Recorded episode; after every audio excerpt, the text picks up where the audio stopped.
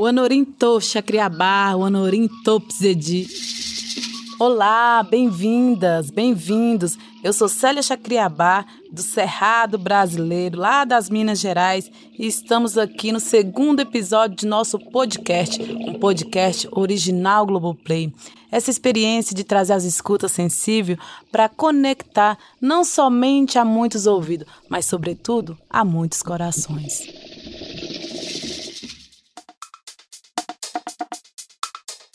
Mas o que é que alguém que é representante do povo original tem a dizer sobre a palavra índio? Minha pergunta é muito simples. Pode falar tribo indígena? Ah, mas tem muita terra para pouco índio. E aí, Célia, eu quero te pedir para de uma vez por todas responder para quem ainda acha que essa frase é verdadeira. Ah, eu já reconheci essas vozes. E você? Aumente o volume aí, fique ligadinho no Papo de Parente. Venha aprender mais sobre o poder da palavra.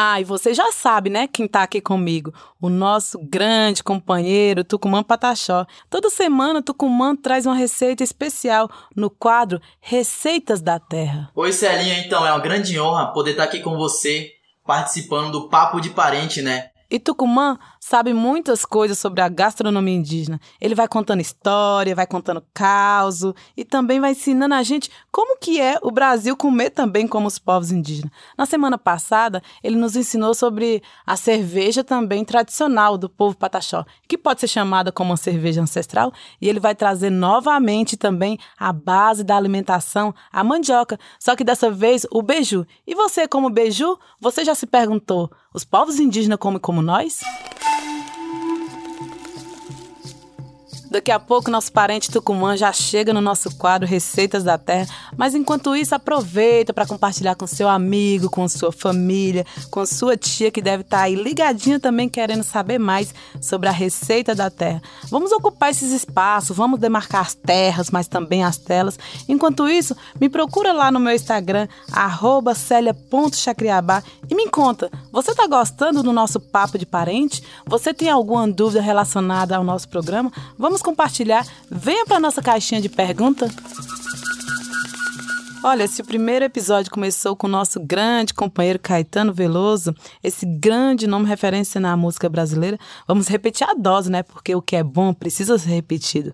Hoje nós temos mais um convidado musical, eu sei que você gosta. Lenine, chega pra cá, olha que voz maravilhosa. Muito bem-vindo ao nosso Papo de Parente.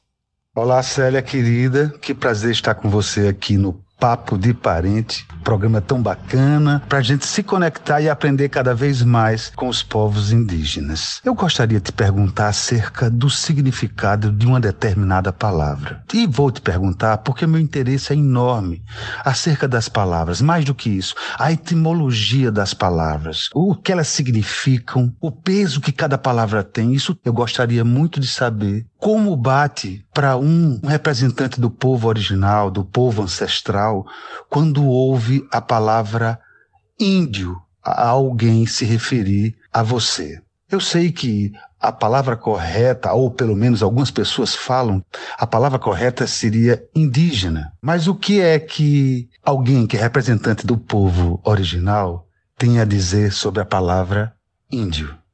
Beijo grande em tu. Beijo, Lenine. Muito obrigado por participar junto aqui conosco no Papo de Parente. A palavra realmente tem muito poder. Esse é um debate muito importante para falar indígena ou índio.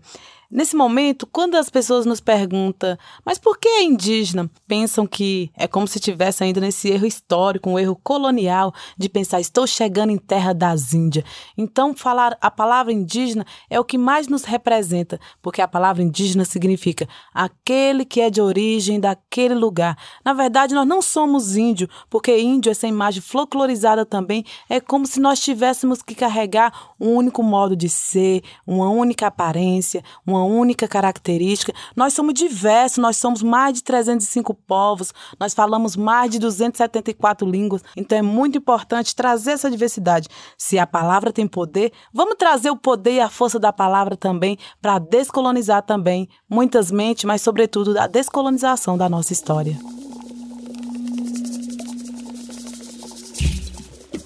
Então, a palavra indígena representa melhor a história dos povos indígenas do Brasil.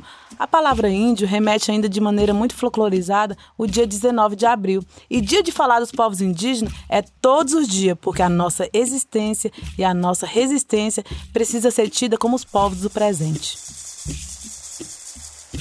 Aqui só tem muita gente bacana no nosso papo de parente. E depois de Lenine, chega para cá Pedro Luiz, que é fundador também do Circo Voador, esse espaço onde eu tive a oportunidade de estar com Caetano Veloso. Esse lugar é um ponto de muitos reencontros que remete ao compromisso com a luta dos povos indígenas. Pedro Luiz, bem-vindo ao nosso papo de parente.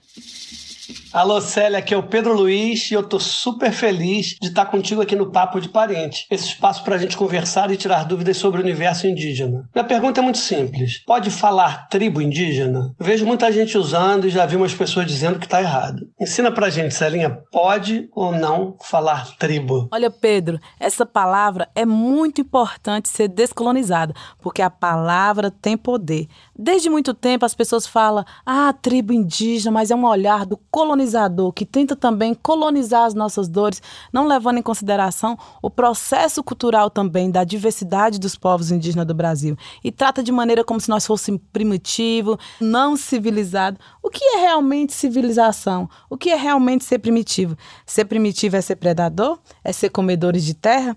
Então, nesse momento, a gente faz também uma reflexão, porque até a Organização das Nações Unidas reconheceu o peso e o jeito pejorativo da palavra tribais. É muito importante retomar o significado da palavra e da história. Os povos originários do Brasil se reconhecem muito mais no entendimento de ser chamado povos indígenas.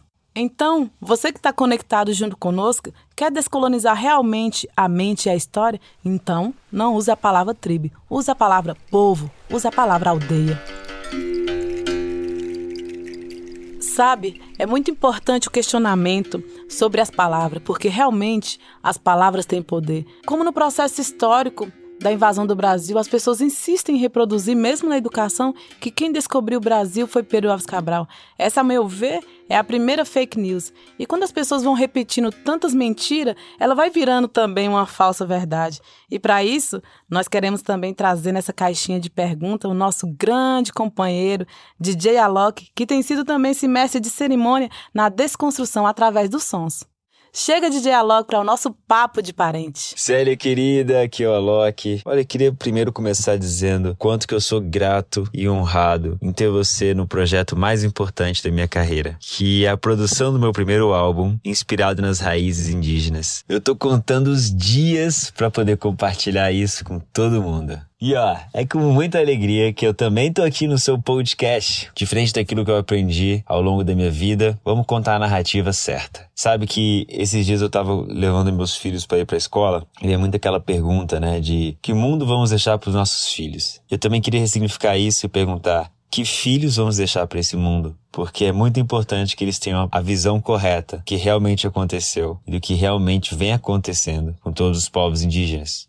Como você mesmo me disse, antes do Brasil da coroa, existe o Brasil do cocá. Muito obrigado, DJ Alok. As pessoas ficam nessa ansiedade de pensar o futuro, mas para nós povos indígenas, não existe futuro se não existiu o passado, não existe futuro se não existiu o nosso velho, os nossos anciões, as nossas raízes profundas. Nesse momento, quando nós pensamos qual é o valor, a importância da Terra, é como que a Terra é conectada com esse gigante céu também. Porque o futuro para nossos filhos é como se fosse esse cuidado múltiplo também da relação com o território. Nesse momento, cuidar das crianças é cuidar principalmente desse sementear da geração futura. E olha, além de todos os ensinamentos que eu aprendi com você, eu também tenho acompanhado de perto, né, as mobilizações na internet e nas ruas pelos direitos indígenas. Quem está minimamente antenado acaba percebendo quanto os povos indígenas estão sendo sempre ameaçados e atacados, principalmente nesse contexto atual da história. E uma das frases que eu mais vejo na internet de quem quer atacar esses direitos é: Ah, mas tem muita terra para pouco índio. E aí, Célia, eu quero te pedir para de uma vez por todas responder para quem ainda acha que essa frase é verdadeira. Um grande abraço, muita positividade e mais uma vez obrigado por tudo, Célia. Olha, vou começar te contando como que era a população indígena no Brasil em 1500. Éramos 3 milhões de pessoas. Depois de muitos séculos, de muitos massacres, de vários projetos de extermínio, essa população indígena caiu a 70 mil. Nos anos 80, esse número voltou a crescer. No censo do IBGE de 2010, mostrou que nós, povos indígenas, somos 900 mil indígenas no Brasil. Nesse lugar, é muito urgente pensar que, quando fala muita terra para pouco indígena, é preciso fazer uma reflexão profunda, que na verdade existe um passivo muito grande da demarcação dos territórios indígenas do Brasil.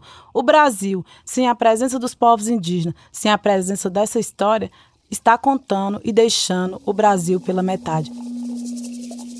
Muita terra para pouco índio, na verdade, nós sempre refletimos de maneira muito profunda que é muita luta para pouco indígena, porque hoje nós somos 5% da população do mundo e nós protegemos em torno de 83% da biodiversidade. Esperamos que nesse papo de parente, essa fake news reproduzida historicamente, que é muita terra para pouco indígena, possa também ser refletida de maneira muito com compromisso dessa dívida histórica com nós povos indígenas. Na verdade, não existe muita terra para pouco indígena, existe muita luta. Para salvar o pulmão do mundo, nós precisamos também alimentar a humanidade, nós precisamos cuidar do nosso ambiente, que é a nossa casa comum. Nesse sentido, eu falo que o problema da humanidade é destemperança. A cada dia que o planeta está cada mais aquecido, a humanidade encontra com o coração mais frio. Nós temos um compromisso importante de desaquecer o planeta e aquecer o coração. Demarcar território é demarcar a vida da humanidade.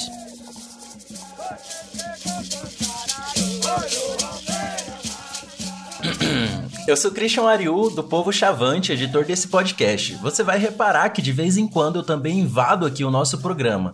Hoje, a invasão, diferente de 1500, é uma invasão boa. É para trazer alguns dados para vocês sobre essa grande fake news.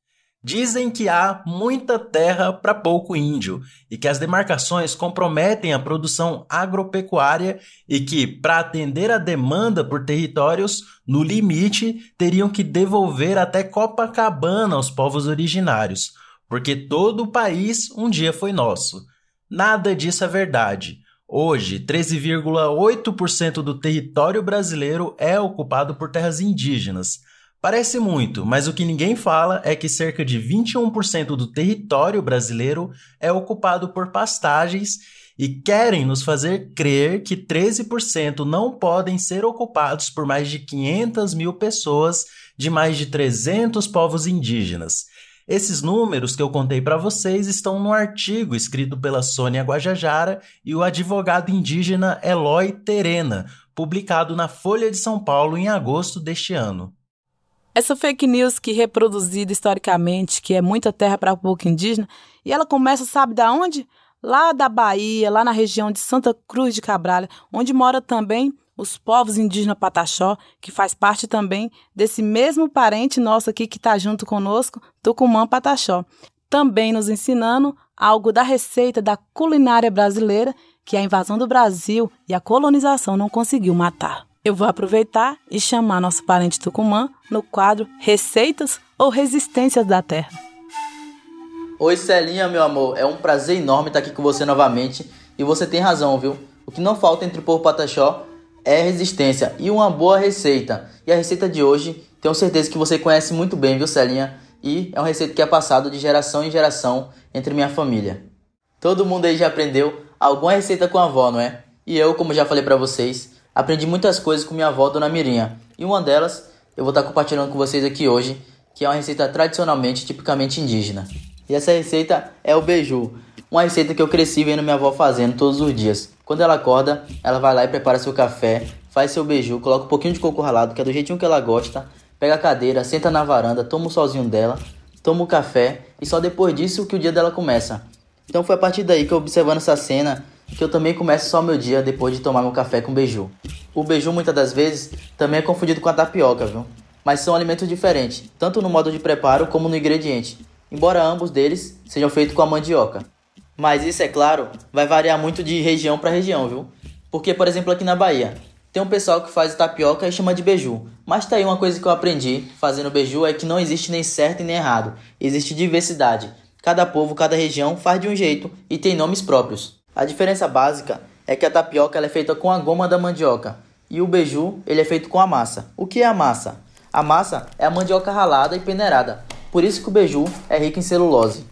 A goma é o amido da mandioca, conseguido a partir da prensa da massa. A goma tem que ser secado, lavado e peneirado para que depois pudesse ser usado, viu? Agora que vocês aprenderam qual é a diferença entre o beiju e a tapioca, vamos aprender a fazer o beiju. O beiju é o conhecimento das mulheres indígenas. Por isso eu resolvi pedir ajuda a duas amigas de diferentes povos para poder ensinar e trazer pra gente essa diversidade do beiju. A Watatakalu, o Alapiti, que é lá do território indígena do Xingu, e a Lúcia Alberta Baré, que é lá do Rio Negro e agora está em Brasília. A Lúcia Alberta, ela é filha de Dona Brase, que é uma grande cozinheira da Amazônia. Ela tem um livro de receitas que é muito lindo e eu super indico para vocês que querem aprender ainda mais sobre a culinária indígena. Se chama Dona Brase e é só procurar na internet que eu tenho certeza que vocês vão encontrar para comprar. Agora vamos escutar a filha de Dona Brase. Lúcia Alberta, seja bem-vinda ao Receitas da Terra e diga pra gente aí como que você faz esse beiju parente Tucumã. Antes de dizer como que eu faço o meu beiju, eu queria te dizer que na minha região existe uma diferença bem grande entre beiju, curadá e tapioquinha. Eu avisei, tá vendo? Que com os povos indígenas a diversidade reina.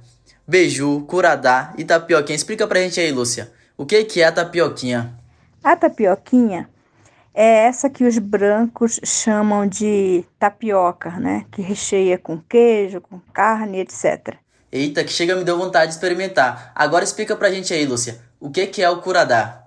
O curadá, que é o que eu vou explicar como eu faço, ele é feito lá na minha terra com a goma da mandioca, a massa da mandioca. Então ele tem um pouco de elasticidade, né? Aqui em Brasília, o que eu tenho feito bastante é o curadá. Eu utilizo para fazer o meu curadá, que vocês chamariam de beiju, a farinha de mandioca puba, que eu deixo de molho, né, para ela crescer, que nós usamos o termo para ela tufar, né? E também a massa é, de tapioca de polvilho, que é o que nós encontramos aqui onde eu moro em Brasília. E a parte legal dessa receita é que você pode encontrar os ingredientes aí onde você mora mesmo, na sua cidade, no mercado, na feira. Basta comprar a farinha de puba, ela é bem mais amarelinha, um pouco mais grossa, e a farinha de polvilho, que é a farinha da mandioca. Essa é a tapioca normal, que você encontra em qualquer mercado.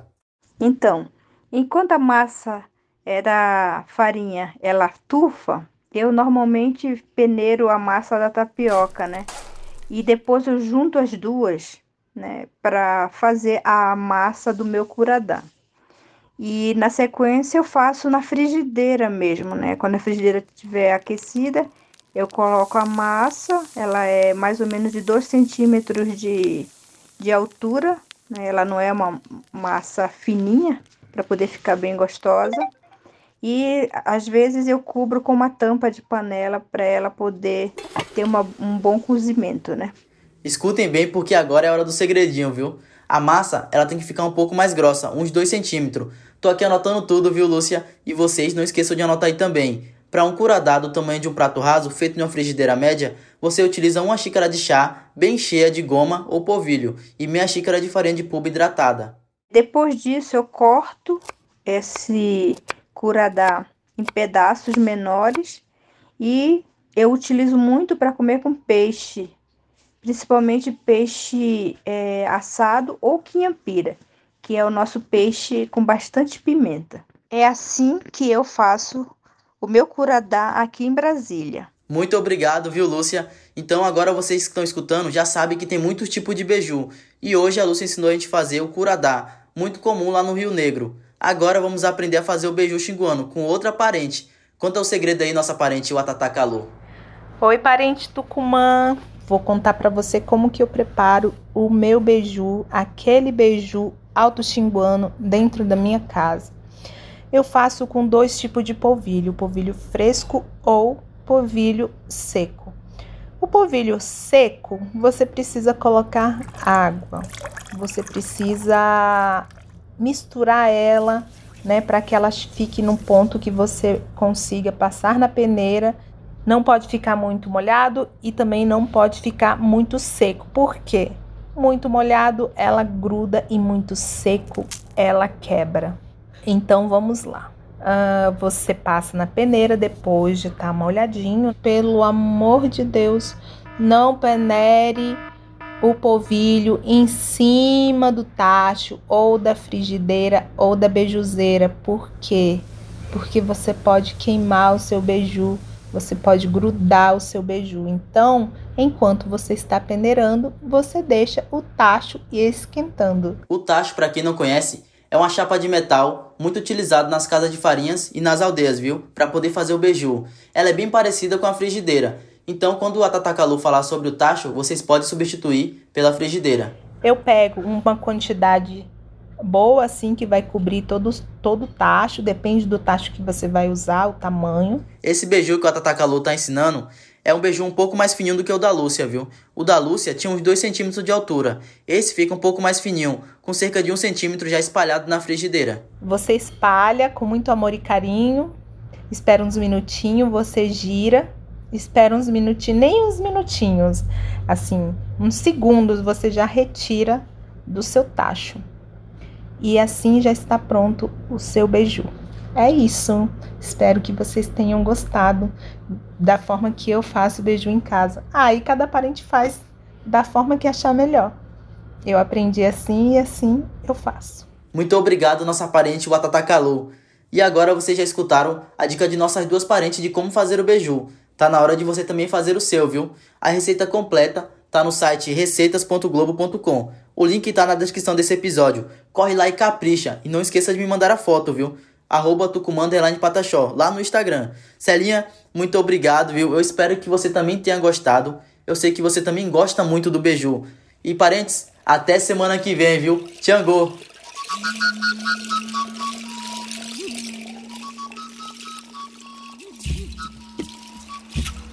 Muito obrigada, Tucumã. Senti o gostinho aqui desse beiju. Então, já já, aqui acabando o papo de parente, eu já vou correr também para fazer meu beiju aqui no território Chacriabá. É muito importante essa reconexão com o nosso paladar, porque o papo de parente é também para alimentar a nossa história, a conexão com a nossa ancestralidade. Dentro do Brasil, existe muitos Brasis profundos.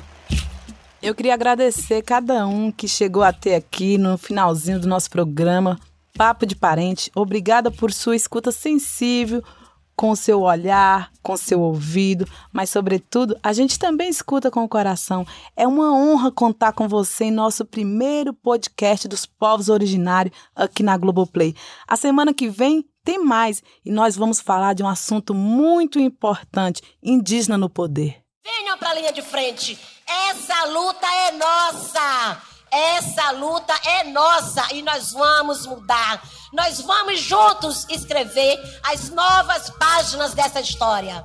Vamos lá, gente. Muito obrigada. Juntos sem medo de mudar o Brasil. Essa que você ouviu é a nossa grande companheira, mulher da resistência, Sônia Guajajara, e foi a primeira mulher indígena a integrar uma chapa presidencial nas eleições de 2018. Vamos falar sobre Sônia Guajajara. Vamos falar também com a nossa grande companheira, Joênio Apchana, a primeira mulher indígena eleita deputada federal no Congresso Brasileiro. E vamos tirar dúvidas dos nossos convidados também. Venha para o Papo de Parente, um programa original Globoplay. Esse foi o segundo episódio do Papo de Parente, um original Globoplay. O podcast é uma realização da Vende Áudio, com direção criativa e produção de Letícia Leite. Eu sou Christian Ariu, responsável pela edição e sonorização do programa. A mixagem e finalização é do Vitor Coroa. O roteiro é de Rodrigo Alves. A pesquisa é de Camila Barra. A voz de Célia foi gravada por Pedro Miranda, no estúdio Naquele Lugar. Nós usamos áudios cedidos e captados por Edgar Chacriabá e Iago Caigang. A trilha sonora original é composta por Dijuena Ticuna. E a gente volta na semana que vem. Até lá!